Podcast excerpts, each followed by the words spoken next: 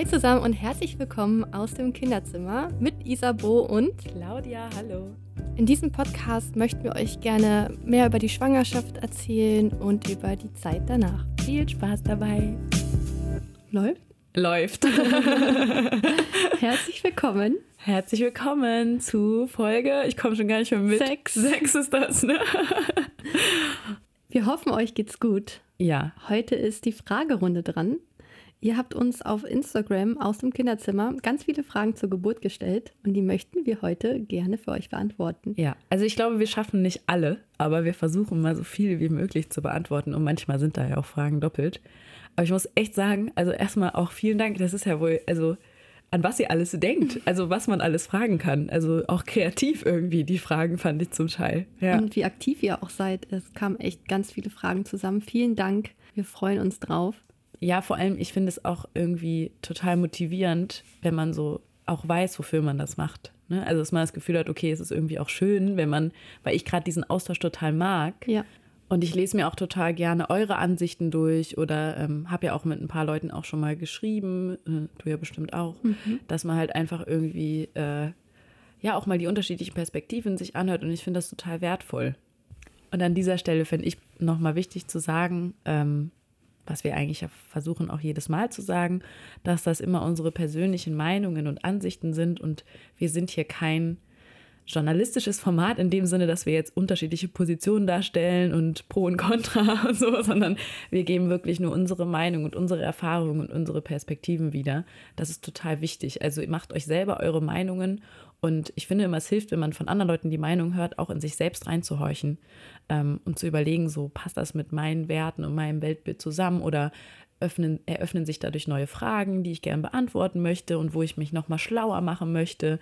Ähm, weil manchmal weiß man ja auch gar nicht, über was man eigentlich so nachdenken möchte oder was, über was man eigentlich recherchieren möchte.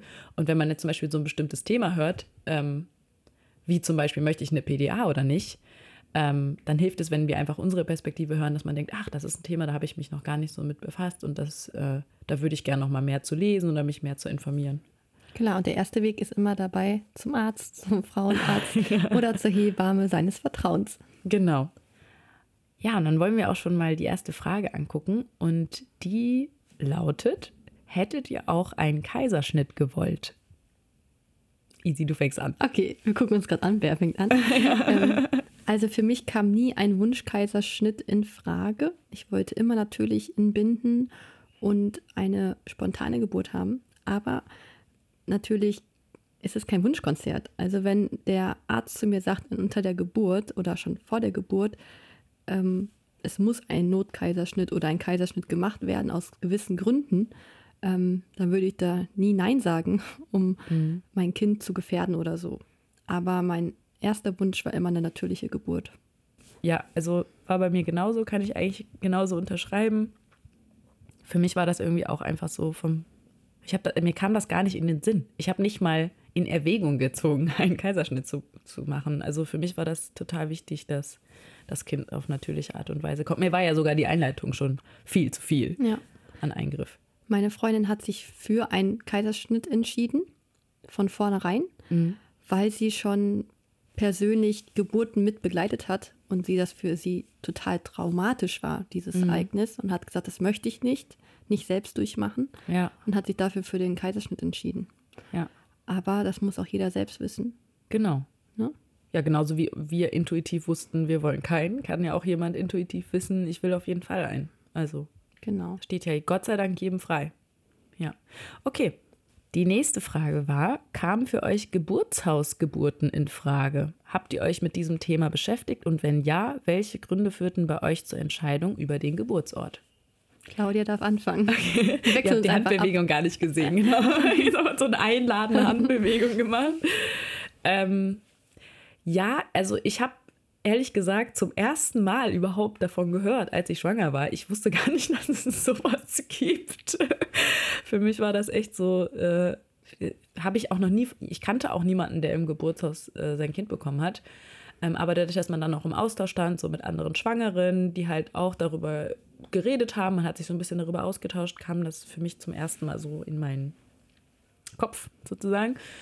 Äh, und ich hatte da zu viel Schiss vor, muss ich sagen, falls was passiert. Weil ein Geburtshaus hat natürlich keine Kinderklinik. Ähm, und wenn irgendwas sein sollte mit dem Baby ähm, oder mit mir während der Geburt, äh, dauert es halt eine Zeit lang, bis man dann an dem Ort ist, wo man dann sein müsste. Und bei bestimmten Notfällen ähm, ist Zeit natürlich ein wichtiger Faktor, wo viel passieren kann. Und das war für mich ähm, der Grund, weswegen ich zumindest jetzt für die allererste Geburt, wo ich ja noch überhaupt keine Ahnung hatte, was da überhaupt kommt, kam das nicht in Frage. Und jetzt ist natürlich die Frage, wer es für die zweite Geburt käme es für mich in Frage.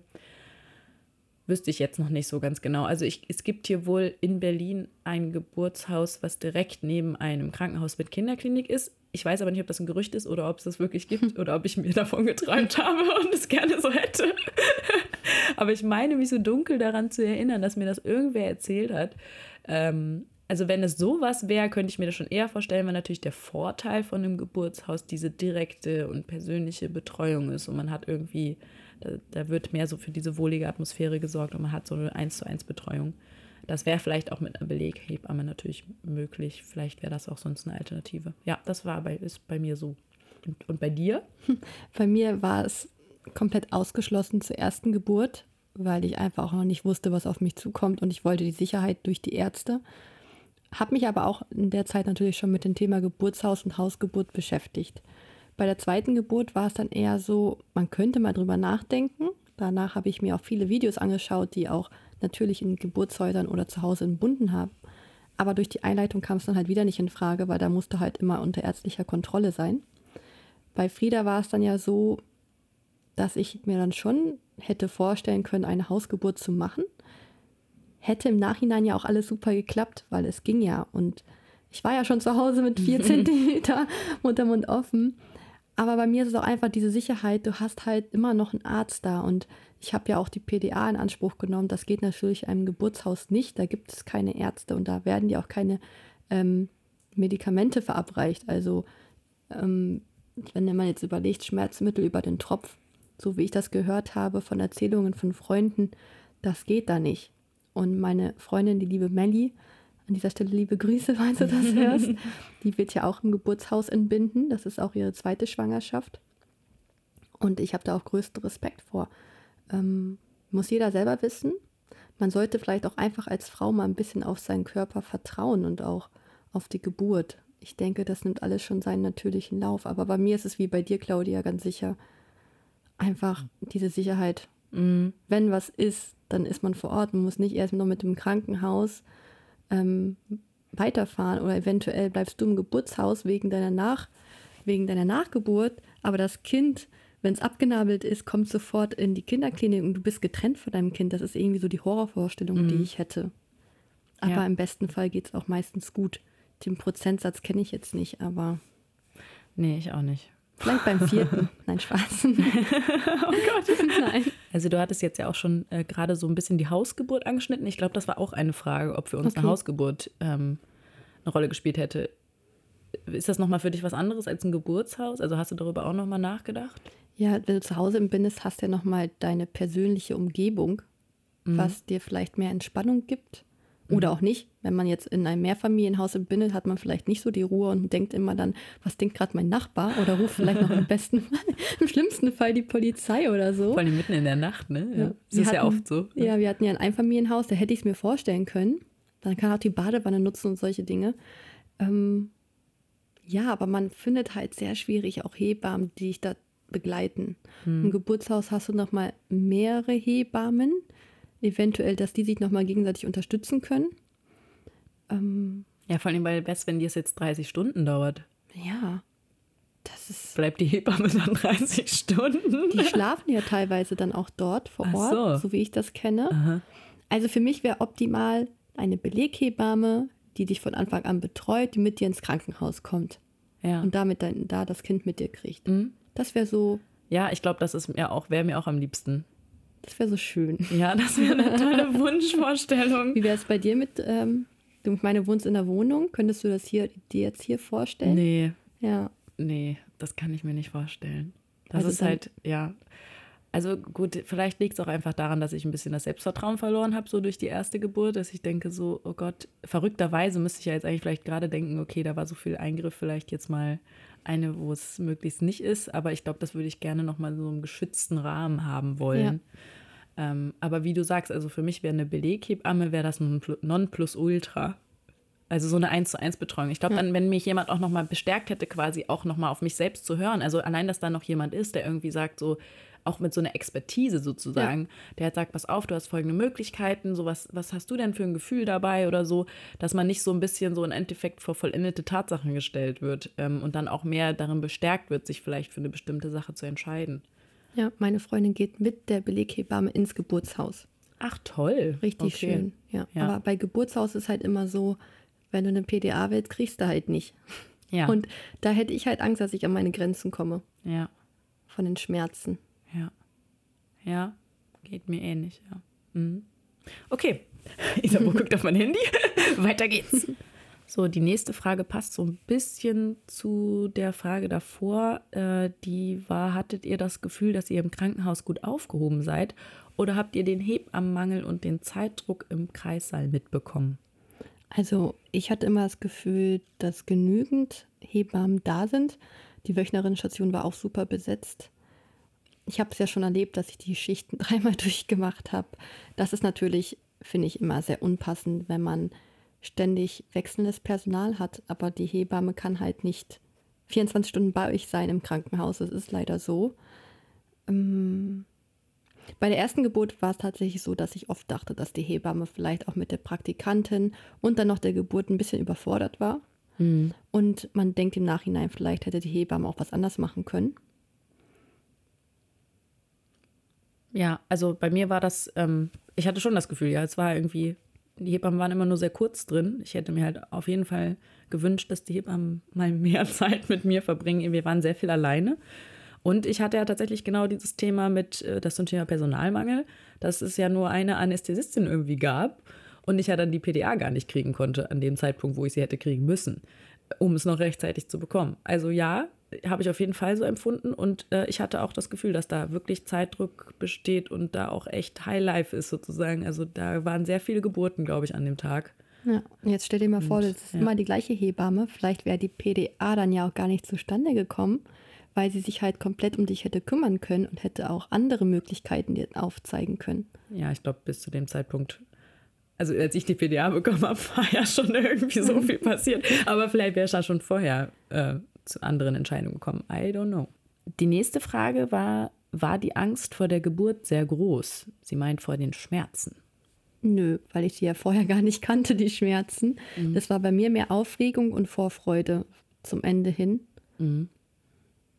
Ja, ich hatte auch irgendwie, ich habe ja auch bewusst irgendwie das vermieden, mir so viel anzugucken vorher, ähm, weil ich dachte, das äh, setzt mir da nicht irgendwelche Bilder in den Kopf.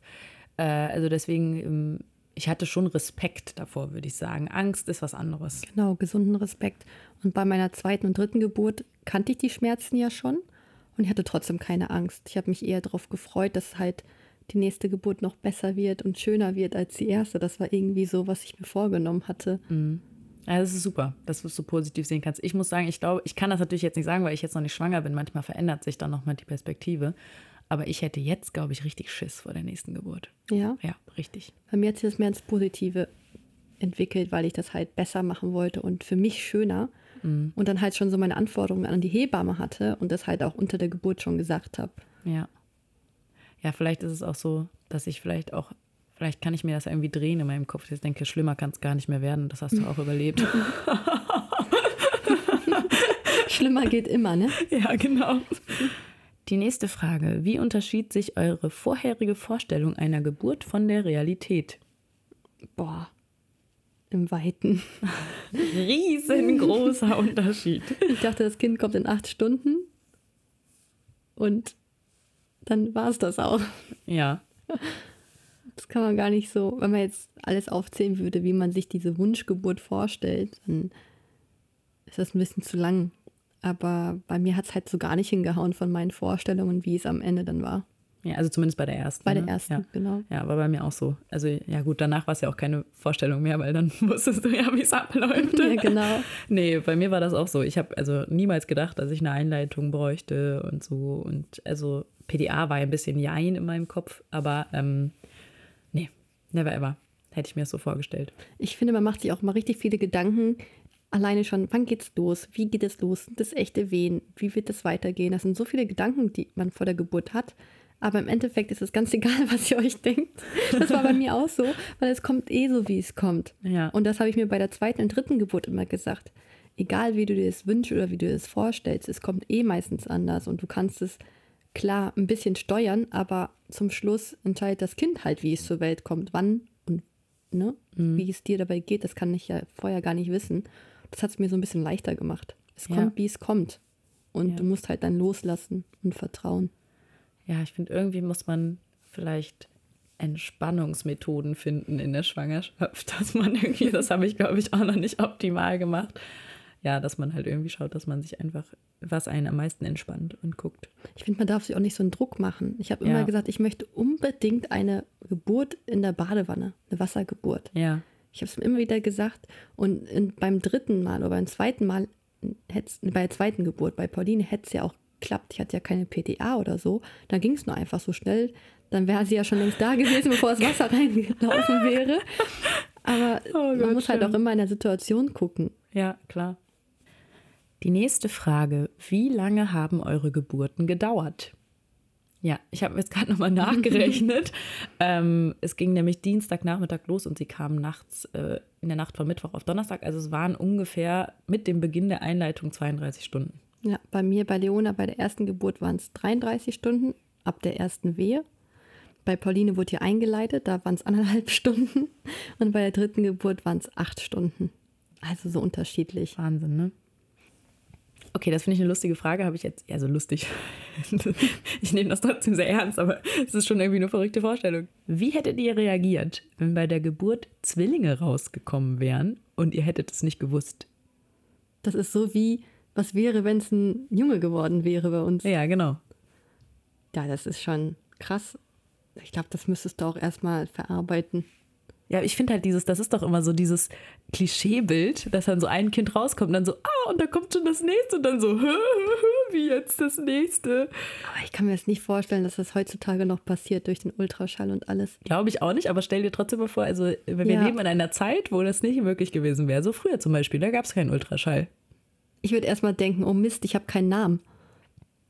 Wie lustig, das ist wäre der das erste Kind erstmal Gedanke. namenlos, Ja. namenlos. Das wäre so mein erster Gedanke. Wahrscheinlich kriegt man dann wirklich so, ich glaube, ich hätte auch gedacht, so, oh Gott, wir haben kein Bett, wir haben kein Dings. Also ich, Ja. man würde wahrscheinlich erstmal so die ganzen Sachen durchspielen, die man schon eingekauft und vorbereitet hat. Statt dass man darüber nachdenkt, wie krass das ist, dass du plötzlich zwei Kinder hast, was ja auch doppelt anstrengend ist. Stell dir vor, die dritte Geburt sind dann nochmal zwei Kinder. Anstatt drei, dann hast du vier. Also das ist auch nochmal krass. Ich muss auch echt sagen, ich habe so einen krass großen Respekt vor Müttern, die Zwillinge bekommen haben und die so toll aufziehen, äh, wo ich mir denke, what, wie, wie macht ihr das? Also ich schon mit einem Kind war ich schon heillos überfordert, würde ich mal sagen. Ja, ich habe auch mit ganz vielen Zwillingsmamis geschrieben. Und meine Kinder haben ja so einen kurzen Abstand, anderthalb Jahre. Und selbst die sagen, dass Zwillinge einfacher sind von dem Umgang und Erziehung, anstatt dieser längere Abstand Ah, von anderthalb Jahren. Weil bei Zwillingen machst du immer alles gleichzeitig durch. Die Kinder haben stimmt. gleichzeitig ihren Schub, haben gleichzeitig ihre Entwicklungsschübe. Aber dann hast du es ja auch gleich jedes Mal doppelt. ja, aber irgendwie muss das funktionieren. Die schlafen gleichzeitig, haben den gleichen Rhythmus und so. Ja. Und bei Pauline und Frieda war das ja eine Katastrophe. Also es ist Hatte man sich gerade wieder erholt, geht es wieder von vorne los, meinst du? genau, das ist wiederholt sich alles und das ist sehr sehr anstrengend und Haben auch eine andere Verbindung, ne? Also ich meine, so Zwillinge sagt man ja nach, dass die wirklich so krasse Verbindung miteinander haben, dass die ja auch tatsächlich so dieses ja, auch parallel schlafen und so und einfach so, dass sie sich gegenseitig schon so viel Wärme geben. das ist total Schlafen. schön, ja. Ja. Was wäre denn, wenn Emily ein Junge gewesen wäre? Das glaube ich kommt noch mal öfters vor tatsächlich, Ja. dass du schon alles in rosa einkaufst und dann auf einmal ist es doch ein Junge. Muss ja gar nicht rosa sein, ne? Das Nein, ich bin ja auch kein Fan von Rosa, aber man richtet sich ja gedanklich schon so ein und man hat ja auch wirklich schon das Mädchen im Kopf und den Namen und macht sich Ja. ja schon ein Bild von seinem Kind. Ja, das stimmt. Ähm, Ähm, ja, das ist eine echt gute Frage. Ja, also ich wäre halt schon, glaube ich, genau, man ist dann, glaube ich, schon erstmal überrascht und denkt sich so, uh. also natürlich hätte man es wahrscheinlich, also hätte man es ziemlich schnell genauso geliebt, man- aber ich glaube, überrascht ist man dann schon und erstmal so ein bisschen, ähm, vor allem wenn man ja, wie du meinst, so eine Erwartungshaltung hat, die dann erstmal so komplett, man muss da schon sehr flexibel sein im Kopf, ja. ja, dann, da ist auch wieder das Thema Namenfindung. Ich hatte halt gar keinen jungen Namen auf dem Schirm. Ich fand die jungen Namen immer mega schwer. Und Ja, wir hatten wir nie einen passenden, der uns gefiel. Bei Mädchen da könnte ich dir fünf sagen, die ich toll finde. Ja, war bei uns exakt genauso. Scheint Junge irgendwie vielleicht schwer. ja auch so ein bisschen, vielleicht hat das einen Grund, warum dir keine jungen Namen einfallen und uns nicht. Also, du hast ja auch drei Mädchen bekommen. Ja. Ne? Vielleicht will dir dein Körper ja auch was damit sagen. ja, auf jeden Fall eine sehr spannende Frage. Vielen Dank. Ja, hier war noch äh, eine Frage. Wie genau fühlen sich Wehen an? Spannende Frage, habe ich mich auch nämlich gefragt vor meiner ersten Geburt. Und jede Frau empfindet das, glaube ich, auch anders. Also meine Wehen fühlen sich an wie ganz starke Periodenschmerzen, aber die Schmerzen strahlen aus in den Oberschenkel und in den unteren Rücken. Also ja, das ist halt mega schwierig zu beschreiben. Das sind halt Wehen, die ständig an Schmerzhaftigkeit zunehmen. Ja, ich hatte auch, also ich bin mir halt ja bis heute nicht sicher, ob das dann schon Wehen waren, aber ich hatte ja am Anfang auch so krasse Rückenschmerzen. Und das fand ich spannend, weil das war so, das, das war mir gar nicht klar. Also Gott sei Dank hatte das die in der Geburtsvorbereitung gesagt, dass es auch sein kann, dass ähm, Wehen im Rücken sein können. Aber irgendwie habe ich das nie so gedacht, dass das so krass in den Rücken strahlen kann. Ähm, also es kann auch sein, dass wenn ihr krasse Rückenschmerzen habt, dass ihr auch Wehen habt. ähm, ja, Ich habe das immer teilweise so Alex wiedergegeben, dass es mich so von innen zerreißt, so hatte ich das Gefühl. Ja. Also ich muss auch sagen, irgendwann hat mir der, gefühlt der ganze Körper wehgetan. Deswegen kann ich Richtig gar nicht mehr sagen, äh, was eigentlich wo wehgetan hat. Ich hatte das Gefühl, ich habe einfach nur Schmerzen irgendwie. Ja, also kann ich nicht besonders gut beschreiben, muss ich sagen. Vielleicht, weil ich dann doch viel auch verdrängt habe. Die nächste Frage. Ihr wollt ja kein Blatt vor den Mund nehmen, schreibt sie. Daher die Frage, merkt man es während der Geburt, wenn man einen Dammriss bekommt oder man ins Bett macht? Ja, das ins Bett machen, das war das allergrößte Problem, was ich damals bei der ersten Geburt hatte, weil mir es einfach, dieser Gedanke, der war mir so mega unangenehm, dort mein Geschäft ins Bett zu machen beim Pressen oder so. Und ich habe dann wirklich mit meiner Hebamme drüber gesprochen und habe es auch noch während der Geburt angesprochen. Und sie meinte zu mir, machen Sie sich keine Gedanken, es gibt Schlimmeres. Ähm, wenn das passiert, dann machen die es sofort wieder weg. Und bei meiner ersten Geburt habe ich das tatsächlich auch gemerkt, beim Pressen. Aber hattest du da nicht den Einlauf bei der ersten Geburt? Ja, oder? trotzdem. Ah ja. Genau, und ich hatte auch die PDA und habe es trotzdem gemerkt, dass da was rauskam, weil die hatten unter dem Bett einen Mülleimer und der hatte so einen Deckel. Und auf einmal habe ich nur gemerkt, wie die halt das Papier nehmen, so zusammenknüllen und in den Mülleimer schmeißen, weil ich so. diesen Deckel vom Mülleimer gehört habe. Ja. Und da wusste ich so, oh, da ist was rausgekommen. Aber ich kann euch sagen, wenn ihr in der Geburt seid mit diesen Wehenschmerzen, das ist euch sowas von egal. Also mir war es sowas von egal und ich habe mir vorher auch so viele Gedanken darüber Ja. gemacht. Ja, war bei mir das gleiche. Also bei mir ist auch was rausgekommen. Ich weiß nicht wie viel, keine Ahnung, aber ich habe es auf jeden Fall gemerkt. Und es war mir auch ziemlich egal. Also Ja. ich habe da wirklich äh, in dem Moment war da kein Schamgefühl oder so, was man meint, sondern man denkt in dem Moment nur an alles mögliche andere, Ja. aber nicht daran. Und die Hebammen sehen das jeden Tag und es ist was ganz Normales. ja. Also mein Gott. Was war dann nix. noch? Ähm, die nächste Frage war, ob, ob man es auch merkt, ob ein Dammriss, ob man einen Dammriss bekommt, ob man das spürt. Ich bin ja gerissen, Genau. zweimal. Und ich habe es wie so ein Brennen wahrgenommen, aber da war auch wieder diese Presswehe von Schmerzen schlimmer. Das Mhm. hat das Ganze so, sage ich, sage ich mal, überdeckt. Ja. Hast du den Schnitt gemerkt? Nee, aber ich glaube ja, die haben das auch bei mir betäubt. Mit der gehabt. Spritze, du hast die Spritze wahrscheinlich gemerkt. Ja, und das ist auch nicht schlimm. Also, äh, ja, das war in dem Moment auch nicht schlimm. Also, ja, man nimmt das in dem Augenblick gar nicht wahr, was da unten rum passiert, weil es eh alles wehtut. es tut einfach so Schweineweh, dass du gar nicht mehr den Unterschied merkst. Genau. Ich weiß Ob gar nicht, ob man das noch toppen kann durch irgendwas Ja. anderes. Du weißt jetzt nicht, kommt jetzt das Köpfchen durch oder reißt du oder was passiert da gerade? Also, Vielleicht könnte man dir sogar ein Bein brechen und du würdest es nicht merken. bist du sicher? Nein, jetzt übertreibe ich ein bisschen. Aber ich glaube, der Körper ist halt auch so gemacht, dass du in dem Augenblick halt alles nicht merkst und verdrängst und Ja. dein Körper konzentriert sich nur auf die Geburt, dass dein Kind da rauskommt. Also. Und wie Ja. gesagt, es gibt zu dem Augenblick, wenn du kurz vor dem Presswehen stehst, willst du einfach dieses Kind gesund zur Welt bringen Mhm. und dass das Kind schnell jetzt kommt und denkst nicht über einen Dammriss mehr nach. Also Ja. Aber ich halt finde es auf jeden Fall wirklich auch, wie du meintest, gut, sich vorher damit einmal auseinanderzusetzen, vorher und zu überlegen, was man möchte. Ähm, und bei mir war es, glaube ich, ziemlich nötig, dass geschnitten werden musste, weil der Kopf so riesengroß war. Ich glaube, das wäre gar nicht anders ausgekommen. Und das Kind war ja auch schon so unterversorgt, dass sie mir das ja auch sofort weggenommen haben.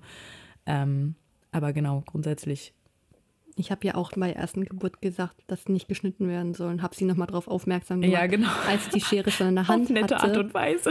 ja, ich habe mich nachher noch entschuldigt. Ja, ist doch, ist doch gut. Also in dem Moment muss dann mal vielleicht auch mal ein Machtwort gespro gesprochen werden. ähm, ja, die nächste Frage auch von der, von der gleichen Person war, was für Aufgaben haben die Väter übernommen, um euch die Geburt zu erleichtern, beziehungsweise was kann der Vater tun, wenn er bei der Geburt dabei ist? Ähm, bei mir war das so, er hat tatsächlich, also zum einen mich extrem bestärkt in dem, was ich tue, also war sehr positiv und ähm, war aber trotzdem authentisch. Also er hat jetzt nicht so getan, als hätte er keine Angst oder so, sondern man hat das auch gemerkt, dass er sich Sorgen macht. Und das fand ich aber auch gerade schön, weil es irgendwie so mitfühlend war. Ähm, und gleichzeitig aber nicht so, dass ich dachte, jetzt muss ich irgendwie Sorgen um ihn haben. Also, es einem, ging es mir dann nicht. da war ich zu sehr mit mir selbst beschäftigt wahrscheinlich. Also wir hatten ja am Anfang noch diese Serie geguckt und so. Der hat ja wirklich das iPad ja dabei gehabt und dann mir halt die Sachen so gezeigt und mich auch gefragt, ob ich das jetzt mit ihm angucken will und so. Und später hat er so eine ganz genaue Aufgabe von der Hebamme übertragen bekommen und das war das, ähm, das Trinkpäckchen, dass er mir immer Wasser geben soll. Genau. Also das hat er, das hat er übernommen und ansonsten mich halt wirklich motiviert, auch während der Presswehen dann und so jetzt nochmal Gas geben und so. Also ja. Ich finde, man erkennt dann seinen Mann auch teilweise gar nicht wieder, weil das ja eine komplett neue Lebenssituation ist, komplett neue Umstände. Mhm. Und Alex hat mich von Anfang an bei allem begleitet. Also er war von Anfang an bei mir, auch im Krankenhaus. Er hat mich nicht alleine gelassen, was für mich halt total dramatisch, glaube ich, wäre. Das hattest du ja auch, dass du eine Nacht alleine warst ohne Robin. Ja. Das wäre für mich halt auch voll der Horror gewesen. Da war ich einfach mal dankbar, dass er immer an meiner Seite war.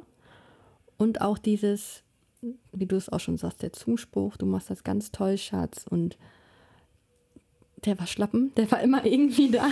er hat mir immer meine Stirn äh, gewaschen oder besser gesagt gekühlt, weil du halt auch schwitzt unter der Geburt, weil es halt anstrengend ist. Und halt die Atmung. Mhm. Schatz, achte auf deine Atmung und hat mir das vorgemacht, wie ich richtig in den Bauch atme. Und das hat mir sehr viel geholfen, weil dadurch, dass du halt Schmerzen hast, habe ich manchmal gehechelt oder halt gar nicht mehr geatmet während der Geburt, äh, während der Wehe. Mhm. Und dadurch kriegt das Kind ja auch nicht genügend Sauerstoff. Und da ja. hat er ganz explizit darauf geachtet. Das fand ich auch ganz niedlich. Die Hebamme hat ihm auch noch Anleitungen gegeben, wie das funktioniert. Mhm.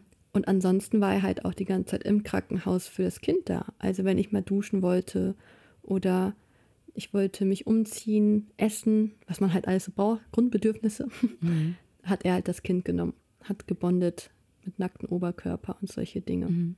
Da geht es ja noch drüber hinaus, über ja. die Geburt.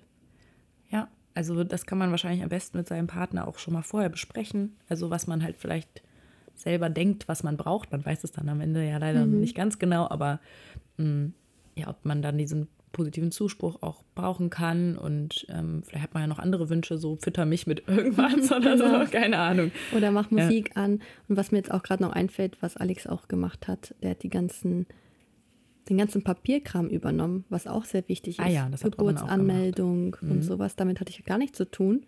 Ja. Da war ich auch sehr dankbar, dass er mir das abgenommen hat. Ja. Also ich muss auch echt sagen, also ohne Robin hätte ich das nicht gewollt sozusagen. Also da war ich schon froh, dass er dabei war. Ja, wobei ich jetzt sage, die vierte Geburt würde ich auch ohne Alex packen. meistern quasi, ja. ja. Ja, das ist auf jeden Fall super, dass du das so sagen kannst. Ja. Aber ist jetzt ja trotzdem nicht eine Wunschvorstellung, Nein, oder? er soll ja. trotzdem dabei sein. Du würdest es meine, hinbekommen, aber ist jetzt nicht so, als ob du es so unbedingt wollen würdest. Ja, aber wir haben halt drei Kinder, wohnen in Berlin und haben halt hier keine Familie. Und das, das, das könnte ja passieren, dass der Alex mit den Kindern zu Hause bleiben muss, während ja. ich das vierte Kind kriege. Das ist ja, ja, auch so ein Gedanke, den man hat. Ja. Ja, wird nicht leichter, je mehr Kinder man schon hat.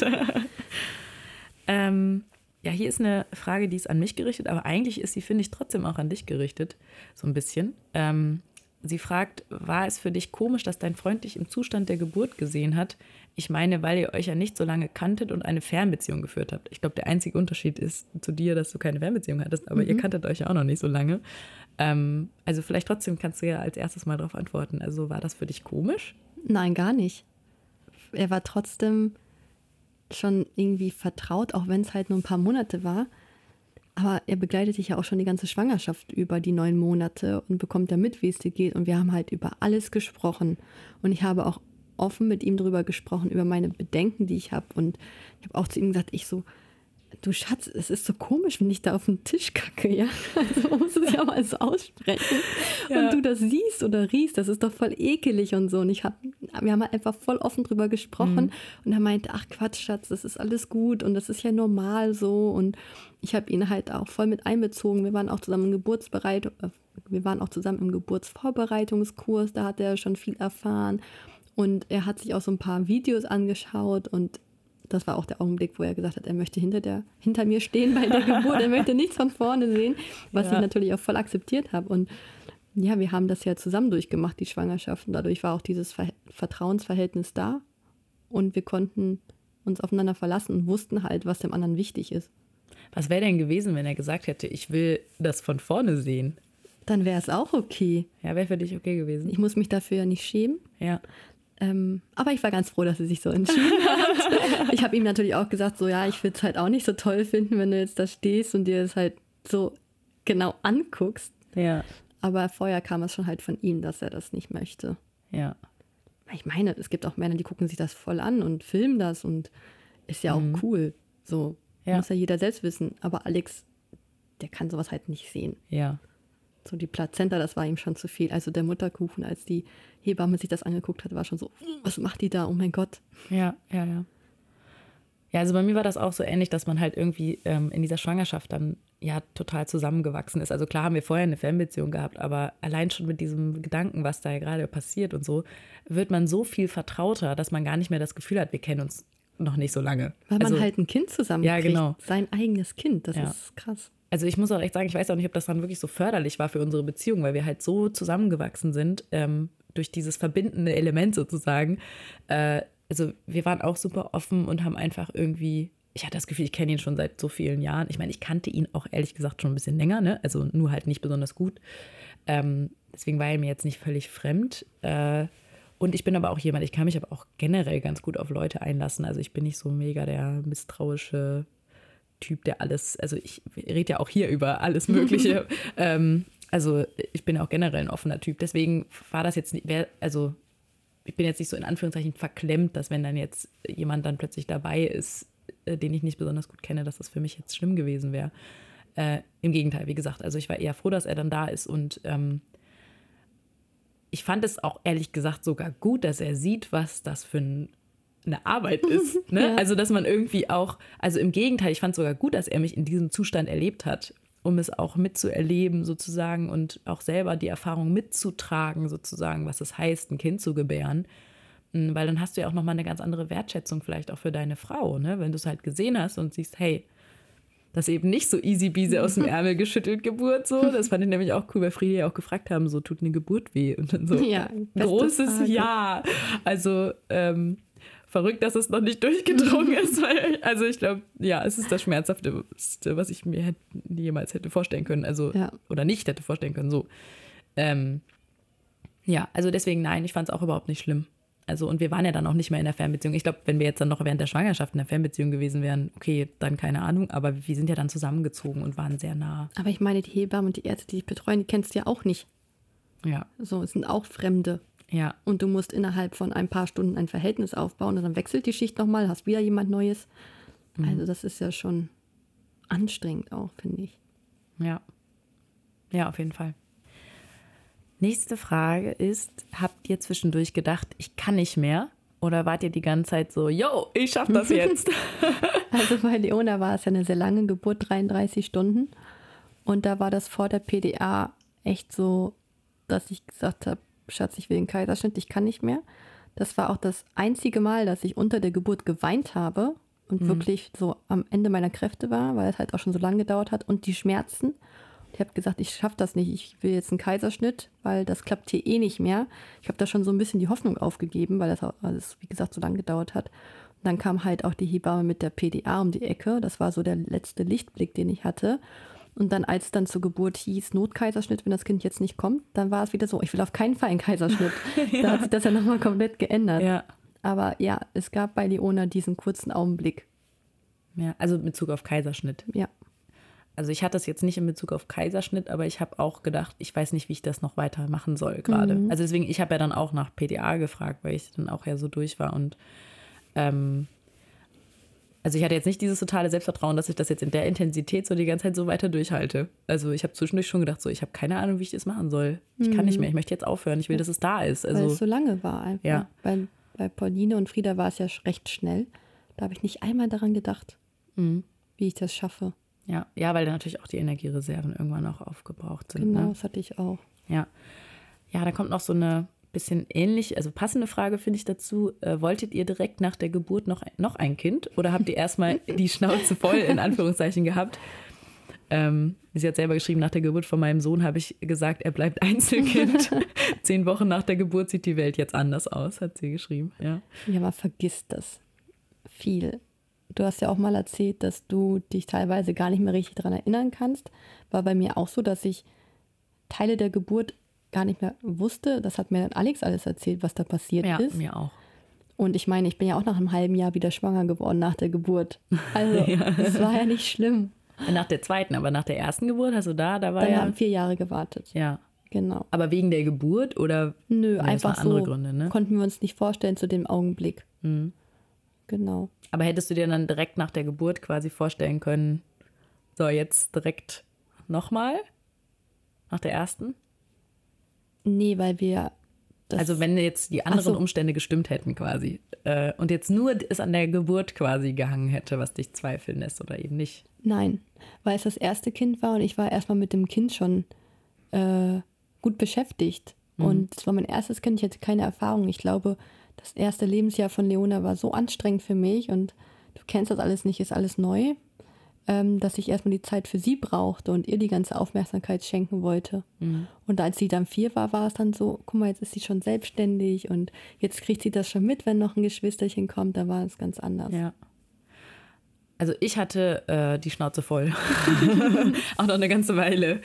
Also ich glaube, ich hatte irgendwann mal zwischendurch mal so dieses Ding so, ach ja, aber das hat, das hat ultra lange gedauert. Also jetzt nicht bei dir, Respekt, zehn Wochen nach der Geburt schon wieder dran zu denken. Ja. Äh, super. Da ist also, gerade mal das Wochenbett vorbei und alles verheilt. So. Nee, also da wäre es noch überhaupt unter keinen Umständen, auch gerade nach dieser Geburt, hätte ich gedacht, so, nee, nee, also jetzt habe ich ja noch Zweifel. Also ähm, wirklich, nee, ich bin auf jeden Fall Team Schnauze voll, so ein bisschen. Ja, Emily ist ja auch noch klein, ne? Ja, aber eigentlich jetzt auch nicht mehr so klein. Also es ist ja so ein typischer Abstand, glaube ich, dass man auch sagt, zwei Jahre und dann kommt das nächste oder ist dann ja auch schon da. Äh, nee, aber mir hat die Geburt wirklich so, so Spuren hinterlassen, dass ich wirklich sage, so, das ist für mich auch ein Grund, weswegen ich nachdenke über ein zweites Kind auf jeden Fall. Also ja, Ach so, beeinflusst sich das sogar? ja, Okay. beeinflusst mich sehr stark. Also für mich war die erste Geburt schon fast ein bisschen dramatisch. Ja, Das hatte ich jetzt nicht. das ist gut. Ich habe mich einfach gefreut, Ja, nochmal das gut. erleben zu dürfen. Ja. Also nochmal so ein zweites Wunder zu Mhm. empfangen. Und auch diese Vorfreude. Wie sieht's aus? Und so, wer ist das? Mhm. Ja. Also ich würde auch nicht sagen, dass es jetzt der tragende Grund ist, warum ich mich jetzt nicht für ein zweites Kind entscheiden würde. Ist ja auch noch nicht klar, ne? Aber ähm, es ist, spielt schon mit rein in die Entscheidung. Das macht es nicht leichter, würde ich mal sagen. Ja, Außenstehende sagen immer, ja, aber dafür hast du dann ein zweites tolles Kind. Stell dich mal nicht so an. Doch, Ja, eben. Das ist ja auch. ich darf mich anstellen. Ja. Ja. Okay. Ähm, dann kam hier die Frage, was habt ihr gefühlt, als ihr euer Kind das erste Mal im Arm hattet? Sie selbst sagt, ich muss sagen, als ich das erste Mal meine Tochter im Arm hielt, war es für mich natürlich klar, das ist mein Kind und ich in Anführungszeichen muss es lieb haben, aber es war gleichzeitig ein in Anführungszeichen fremdes Kind und die Gefühle mussten sich auch erst entwickeln. Das kam zwar ziemlich schnell und heute kann ich gar nicht genug haben von ihr, weil ich sie so sehr lieb habe. Aber mich interessiert natürlich, war es bei euch ähnlich oder bin ich da eine Ausnahme? Also ich höre das relativ häufig, dass es passieren kann, dass die Mutter ihr Kind nicht sofort lieben kann. Ähm, auch jetzt auf den Bezug auf Baby Blues, aber auch direkt nach der Geburt habe ich das schon öfters ähm, zu lesen bekommen. Bei mir war es Gott sei Dank, ich sage wirklich Gott sei Dank nicht so. Also ich habe meine Kinder von jetzt auf gleich sofort geliebt. Auch wie du schon sagst, auch wenn sie zerknautscht aussehen und nicht hübsch sind, ähm, war es sofort pure Liebe. Und ich habe auch direkt geweint nach der Geburt und habe mich auch jedes Mal gefragt, wie kann man für einen kleinen Menschen, den man ja eigentlich nicht kennt und wie sie auch sagt, fremd ist, so sehr lieben. Und das merkt man das erste Mal, was wirklich Liebe ist, finde ich. Und das kann man auch nicht vergleichen mit einer Liebe zum Partner. Das ist immer was ganz anderes. Mhm. Wie war es bei dir? Also ich kann auf jeden Fall diesen Punkt verstehen, dass es ein fremdes Kind ist. Also das ging mir auch so, dass natürlich das irgendwie, ja, also das auf jeden Fall, diese Wahrnehmung, das ist irgendwie, ich, ich habe keine Ahnung, wer du bist, so, wer, wer bist du? Und vor allen Dingen auch dieses ein bisschen Unkontrollierbare, also ja auch Emotionen aus diesem Kind rauskommen, irgendwas, was du ja irgendwie nicht einschätzen kannst sozusagen oder was die Bedürfnisse sind und so weiter.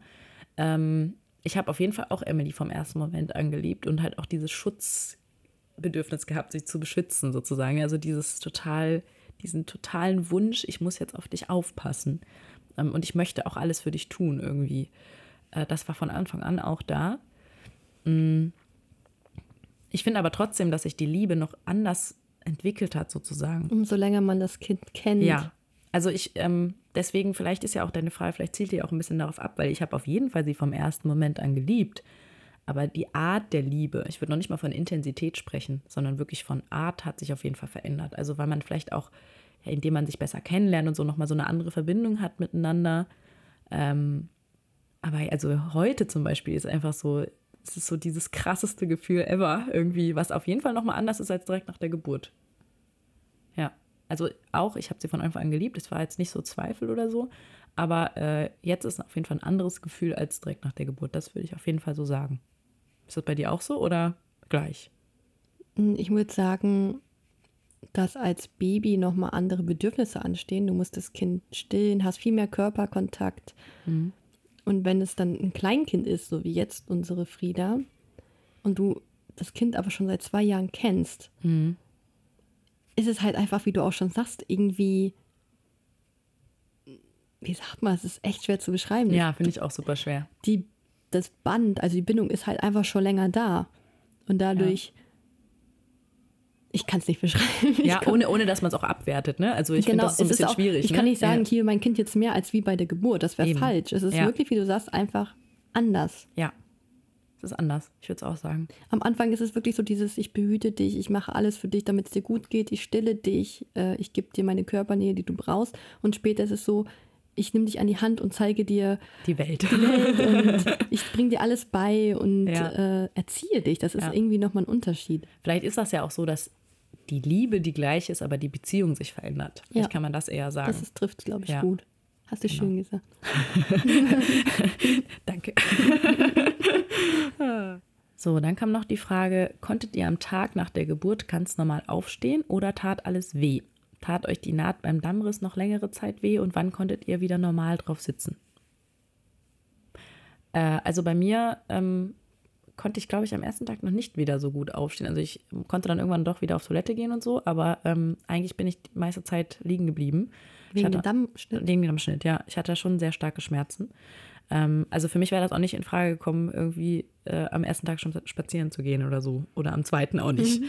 Also bei mir hat das auch echt noch gedauert, bis das verheilt ist, weil es war wirklich, wurde sehr viel geschnitten. Und ich bin mir auch gar nicht sicher, ob das ein gerader Schnitt war oder ob das sogar ein bisschen schräg war oder so. Ich weiß es nicht mehr ganz genau. Ähm, aber auf jeden Fall tat es noch längere Zeit weh. Ja, also ich würde auch sagen, die fast diese klassischen drei Wochen oder so habe ich wirklich noch damit zu tun gehabt. Wow, krass. Ähm, normal drauf sitzen wurde mir halt nicht empfohlen. Also ich sollte halt besser ähm, so ein bisschen aufrecht quasi sitzen im Bett und so, aber eigentlich besser sogar eher liegen. Ich glaube sogar weniger aufrecht. Ich glaube, ich sollte sogar die meiste Zeit liegen. Habe ich auch gemacht. Ich habe sehr, sehr viel gelegen. Okay. Ich bin ja auch dritten Grades gerissen und ich hatte gar keine Probleme. Ja, ich konnte sofort aufstehen. Ich habe zwar ähm, die Wunde, die Naht versorgt mit Annika-Kompressen und ähm, zweimal auch so eine Spülung auf Toilette gemacht. Klar, beim Wasserlassen brennt es so ein bisschen, aber es sind halt keine Schmerzen im Vergleich zur Geburt und für mich war alles fein. Ich habe ganz normal gesessen und ich bin am zweiten Tag auch schon wieder spazieren gegangen. Aber jetzt auf den Bezug Schmerzen nach der Geburt, ähm, bei der zweiten und dritten Geburt war mit dem Damm ja gar nichts, aber da hatte ich halt das Problem mit dem Laufen wegen meinem Becken. Ach ja. Mhm. Genau, da hatte ich halt zwei, drei Tage richtige Schmerzen. Mhm. Und dann war das halt so, ja, ich musste laufen, ich musste in Bewegung bleiben, aber war halt unangenehm. Mhm. Okay, ähm, ich hoffe, das beantwortet die Frage. äh, die nächste Frage ist, wart ihr eher der Typ, ich bin lieber noch ein bisschen schwanger? Oder ich freue mich, wenn ich den kleinen Racker endlich sehe. mein Sohn kam zum Beispiel in der 37. Schwangerschaftswoche und ich war mir trotzdem sicher, dass er ohne Probleme kommt und das war zum Glück auch der Fall. Ich war immer ungeduldig. Ich war eine richtig ungeduldige Schwangere. So die letzten vier Wochen, ab dann, wenn der Arzt einem sagt, so jetzt kann es kommen, jetzt ist alles voll entwickelt, jetzt so das Go zur Geburt war immer so, ach, wann kommt er denn? Und zum errechneten Termin, sobald der errechnete Termin war, war bei mir immer so, jetzt musst du aber kommen. Und dann hat man so angefangen mit ganz viel Sport, also Sport nicht, viel Laufen ja. und Fenster putzen und so. Also ich war immer eine Ungeduldige und ich finde, die letzten vier Wochen vor der Geburt ziehen sich wie Kaugummi. Ich mhm. fand das ätzend. Wirklich, das war für mich immer der schlimmste Teil in der Schwangerschaft. ja. ja, ich wollte nicht, dass Emily wahnsinnig zu früh kommt. Also ich war jetzt deswegen schon in dem Sinne geduldig, dass ich zumindest irgendwie so ein, bis zu einer, Wo einer Woche vor Entbindungstermin wäre für mich in Ordnung gewesen. Mhm. Ab da wurde ich ein bisschen ungeduldiger. Aber ich wollte schon irgendwie dann doch noch schwanger bleiben. Also ich war schon so ein bisschen auch fokussiert auf diesen Entbindungstermin. Ich meine, war ja auch die erste, mhm. erste Geburt. Da denkt man halt so, bitte komm, so wie es errechnet ist und so. Äh, nee, aber dann, ich hätte nicht länger schwanger sein müssen dann. Also danach war eher so, jetzt kannst du auch mal kommen. Ich weiß noch, bei Leone, bei der ersten Geburt war es auch immer so, die Hebamme hat immer gesagt, umso länger in deinem Bauch, desto besser fürs Kind. Das Kind kann ausreifen und es entscheidet selbst, wann es kommt. Ich dachte mhm. mir immer so, boah, ich will das jetzt aber nicht. Und es war so, jeder sagte ja, du sollst halt Geduld haben, aber ich konnte es nicht. Ja. wurde dann auch bei der zweiten und bei der dritten Geburt viel besser. Bei der dritten war es so, ach, sie kommt schon, wann sie will und sie braucht halt ihre Zeit und sie soll das selbst entscheiden. Ja. Das war auch wieder diese Erfahrung, die ich da mitgenommen habe. Mhm. Cool. Also gut, dass du das dann so mehr aushalten konntest, sozusagen, genau. ja. Vielleicht lag es auch an meinem Alter. Mit 19 ist man vielleicht allgemein noch ungeduldiger. Nein, ich war ja schon älter und ich war trotzdem sehr ungeduldig auch später. also hier hat eine geschrieben, ich habe wirklich Angst vor der Geburt, obwohl ich noch nicht mal eine Schwang obwohl noch nicht mal eine Schwangerschaft ansteht. Hm. Gibt es etwas, was euch beruhigt hat, beziehungsweise hattet ihr gar keine Angst? Dann müsste man erstmal überlegen, warum die Schreiberin die Angst hat. Hm. Hat sie schon was Persönliches erlebt? Mhm. Vielleicht kann sie es nochmal besser verarbeiten, wenn sie sich Hilfe holt. Mhm. Wir hatten ja. das Thema Angst ja schon. Bei uns war es eigentlich nur der große Respekt davor. Ja, genau. Also deswegen kann ich auch gar nicht sagen, was beruhigend wäre sozusagen. Ja. Ähm, aber ich finde, ja, da muss, ich, da muss man wahrscheinlich ein bisschen auf sich hören, weil wir haben ja zumindest diese zwei unterschiedlichen Ansätze gewählt. So, ich habe mir bewusst keine Sachen angeguckt mhm. zu der Geburt und quasi nicht irgendwie Horrorvorstellungen mich damit auseinandergesetzt. Ich hätte mir wahrscheinlich Folge 4 von uns auch nicht angehört vorher. ähm, also ich wäre eine, die bei diesem Disclaimer am Anfang ausgestiegen wäre, so, ja, es wird jetzt schlimm, okay, ausgeschaltet. Ja. Ähm, das hat mich mehr entspannt. Es gibt aber auch Leute, die es überhaupt nicht entspannen, so wie dich, die immer sagen, es entspannt mich mehr, wenn ich alles weiß vorher. Ja. Das hat mir geholfen. Das hat mir Sicherheit gegeben. Das ist halt auch wirklich, ja. wie du sagst, personenabhängig. Mhm. Oder sich austauschen mit anderen Leuten, mit anderen Müttern, vielleicht auch mit Leuten, die Geburten hatten. Ähm, ja, aber da ist eben auch die Frage, wenn das eine ist, die eine furchtbare Geburt hatte und du willst es nicht hören, dann kann das ja auch kontraproduktiv sein. Also vielleicht vorher abfragen, hattest du eine gute Geburt, hast du eine schlimme Geburt? Ja, ich, ich stelle mir halt immer noch die Frage, wieso sie Angst hat, obwohl sie nicht mal schwanger ja, ist. Ja, das stimmt. Das ist eine gute Frage. Vielleicht kannst du der, äh, dem ja mal auf den Grund gehen. Genau. Ja. Die nächste Frage ist, was war das, was euch bei der Geburt am meisten überrascht hat? Soll ich anfangen? Ja. Bei mir war es definitiv das Übergeben während der Presswehen. Weil darauf hat mich keiner vorbereitet. Das habe ich vorher auch noch nie so gelesen, dass man sich übergeben kann, dadurch, mhm. dass das Kind halt nach unten rutscht. Und da habe ich halt gar nicht mit gerechnet. Das Kind ist nach unten gerutscht in den Geburtskanal und in dem Augenblick hatte ich so eine starke Übelkeit, dass ich mich halt übergeben musste. Ich habe damit null gerechnet. Mhm. Das war die größte Überraschung für mich eigentlich. Ja, ja, das glaube ich. Also für mich war es eigentlich mehrere Überraschungen. Also mir war es gar nicht klar, dass man künstlich die Fruchtblase aufplatzen lassen kann, muss, keine Ahnung, warum auch immer. Also das, für mich war das immer klar, das passiert von alleine. Das hat mich, glaube ich, schon überrascht, dass es das irgendwie so gemacht wird. Ähm, und auch so ein bisschen dieses Thema, also es hat mich persönlich überrascht, dass es eine Unterversorgung gab irgendwann, also dass das Kind tatsächlich Schwierigkeiten hatte bei den Herztönen und so. Und das hat mich natürlich überrascht, also unangenehm überrascht. Mhm. Ja. ja. das wusste ich ja alles schon. weil ich mich halt vorher informiert habe. Nur mit dem Erbrechen, das wusste ich halt nicht. Das hat mich Ja. überrascht. Was ich auch noch hatte, das hatte ich auch gar nicht in der Geburt erzählt von Leona. Dadurch, dass ich ja mit der PDA nur liegen durfte und ich meine Blase aber zwischenzeitlich entleeren musste, wurde ich ähm, im Liegen, wurde meine Urinblase geleert mit einem kleinen, dünnen Strohhalm. Ach, stimmt, das war bei mir auch so. Schlauch. Ja. Ja. Und damit habe ich halt auch null gerechnet und ich wusste auch erst gar nicht, was die da machen. Und das hat mich auch überrascht. Aber es würde mich jetzt noch interessieren, weil du es ja gerade auch gesagt hast und wir darüber ja auch einmal kurz gesprochen haben. Hast du auch das Gefühl, also würdest du es quasi wieder so machen, dass du dich vorher so krass informierst und hat dir das ähm, geholfen oder hat dich das quasi eher beunruhigt, weil du ja so viele Sachen auch wusstest? Also mir hat es geholfen, weil ich halt selbstbewusster in die Geburt gegangen bin. Und wenn die Hebamme irgendwas von mir verlangt hatte oder mir gesagt hat, so, jetzt wird die Fruchtblase gesprengt, hat sie ja damals gesagt, das war ja das schöne Wort, ähm, wusste ich halt, ich muss keine Angst haben, weil ich mich halt schon vorher darüber erkundigt habe, was da genau passiert und ob es weh tut oder nicht und wie sich das anfühlt. Das hat mir die Angst genommen, Ja. definitiv. Bei mir war das so, ich war eigentlich auch bis zu dem Zeitpunkt der Schwangerschaft auch ein Typ, der immer gerne auf alles vorbereitet sein wollte. Und ich bin auch eine Person, die sich sehr viel informiert.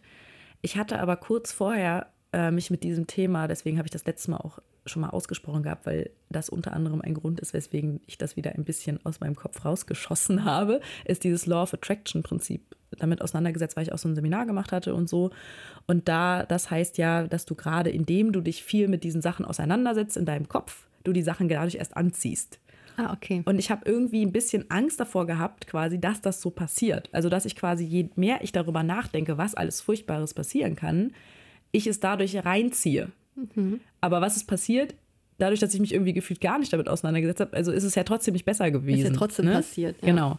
Ähm, deswegen, äh, ja, ich würde jetzt auch im Nachhinein eher dazu, also das empfehlen, so wie ich es auch vorher eigentlich immer gemacht hätte, äh, sich besser vorzubereiten. Also, ähm, weil ich habe es nicht gemacht und ich muss sagen, es war jetzt nicht unbedingt positiv für mich. Ja, du, man hat ja auch manchmal gerne so diese Kontrolle über was. Und wenn du schon alles weißt und dir nichts neu ist, dann hat man so eine gewisse Sicherheit. Ja, und dass du auch die Entscheidungsmöglichkeit hast. Ne? Genau. Also nicht, dass du dann eben auf die Ärzte in dem Moment vertrauen musst, sozusagen, weil das habe ich natürlich in dem Moment getan. Und natürlich würde ich auch immer noch äh, auch mal den Ärzten, also deren Einschätzung hören wollen, ja, und nicht jetzt irgendwie sofort sagen, so, nö, ich will es ganz anders haben. Aber man kann mit, damit dann besser umgehen und halt sagen, okay, Klar. ich habe mich vorher informiert, weiß ich nicht, noch bei den und den Ärzten, was die in so einer Situation machen würden. Und ich stehe jetzt dazu. Wie zum Beispiel, wenn du sagst, Dammriss, Dammschnitt, ich habe mich vorher damit auseinandergesetzt und habe halt gewusst, so, ich, Dammriss ist besser, ähm, dann mache ich das auch so. Ne? Und dann bestehe ich auch darauf, auch wenn quasi die Hebamme mit der Schere Genau. kommt. Ja, und das sind genau solche Momente, wo ich auch sagen würde, so ist es, also, wenn mich jetzt jemand fragen würde, was ich empfehlen würde, wie es, ne, wie man es machen würde, würde ich eher mich informieren. Beste Beispiel auch mit dem Einlauf hatte ich ja bei Leona und das war ja der Horror. Ich hatte Ja. Magenkrämpfe ohne Ende und ich hatte Wehenstürme. Das hatten die mir halt bei Pauline auch angeboten, als die Wehen noch nicht in Gang waren. Und ich habe halt abgelehnt, weil ich genau wusste aus den Ja. Erfahrungen, nein, es war gar nicht geil so. Das willst du nicht nochmal. Und das ist halt viel wert. Ja. Weil dann machst du ja nicht nochmal dasselbe durch, was halt negativ für dich war. Ja. So. Hast du noch Fragen? Ich gucke gerade, ob hier noch eine dabei ist. Man merkt aber bei den Fragen, dass es sehr schwerpunktlastig ist, immer zu dem Thema Schmerzen Ja. und Ängsten. Ja. Also man merkt schon, dass sich ähm, viele damit beschäftigen, die wahrscheinlich gerade selbst schwanger sind. Ja, glaube ich auch, ja. Ähm, also eine hat noch, es ist eigentlich, ja, wir können es trotzdem mal beantworten, denke ich. Also eine hat geschrieben, ich hatte damals Presswehen, aber dann leider nach Stunden einen Kaiserschnitt. Und auch wenn es doof klingt, hat es sich angefühlt, als ob man groß muss. Nun frage ich mich seit Jahren, ob sich das Rauskommen des Babys auch anfühlt wie das große Geschäft. Ja, da haben wir wieder das Geschäft. genau, aber diesmal auf das Kind bezogen. Also ob sich das beim, bei der Geburt anfühlt, als würde man ein großes Geschäft erledigen. Das wäre schön, wenn es so wäre. Ja, finde ich auch. Also die Presswehen, bevor man, also wenn die Presswehen kommen, fühlt sich das wirklich so an, als ob man auf Toilette muss. Finde ich. Diesen Druck nach unten. Aber wenn du zum Pressen, wenn du zum Pressen übergehst und Ja. anfängst zu pressen, denkst du einfach, es zerreißt dich. Ja, Weil es einfach so solche Schmerzen sind. Also das Ding ist, ich musste ja, glaube ich, auch dann, also es ist ja auch so, dass dann des, deswegen ja auch mal was passiert. Ich musste ja auch wahrscheinlich dann oft. Klar, du musst ja auch drücken. Ja, ja, genau. Also ja, es ist schon ähnlich, aber das eigentliche Rauskommen sozusagen fühlte sich jetzt nicht an wie das große Geschäft. Nee. Ich glaube, das wäre schön, wenn es sich nur so anfühlen würde. Weil man merkt halt, dass es nicht unten passiert, sondern halt oberhalb. Ja, genau. In deinem intimen Schambereich, sage ja, ich genau. mal, wo es sich weitet, anstatt unten. Genau. Ähm, ja, und die letzte Frage ist, können wir auch direkt noch was zu sagen. Macht ihr auch eine Folge über das Wochenbett? Yay, das wird die nächste, oder Claudia? Ja, ich glaube, jetzt sind wir so langsam dabei, dass wir endlich auch mal auf das Thema Wochenbett gehen können. Wochenbett, Thema Still, da müssen wir noch schauen, ob wir das sogar vielleicht trennen, weil ich finde, ja. Thema Stillen ist auch so ein großes, wichtiges Thema. Also wäre toll, wenn wir da nochmal von euch Fragen sammeln könnten. Ähm, dann unter den letzten Post von unserem letzten Bild ähm, zum Thema Wochenbett und auch gerne schon zum Thema Stillen. Wenn wir merken, okay, es wird zu groß, dann trennen wir das dann nochmal. Genau, und ihr könnt auch gerne sagen, ob euch so Fragerunden interessieren. Dann können wir das gerne öfters machen. Ja, genau, weil das war ja jetzt irgendwie auch ein ganz neues Format, so in Anführungszeichen, ja. ne? Ja. Okay, dann wünschen wir euch auch wieder eine schöne Zeit. Lasst es euch gut gehen. Und bis bald. Genau, bis bald. Tschüss.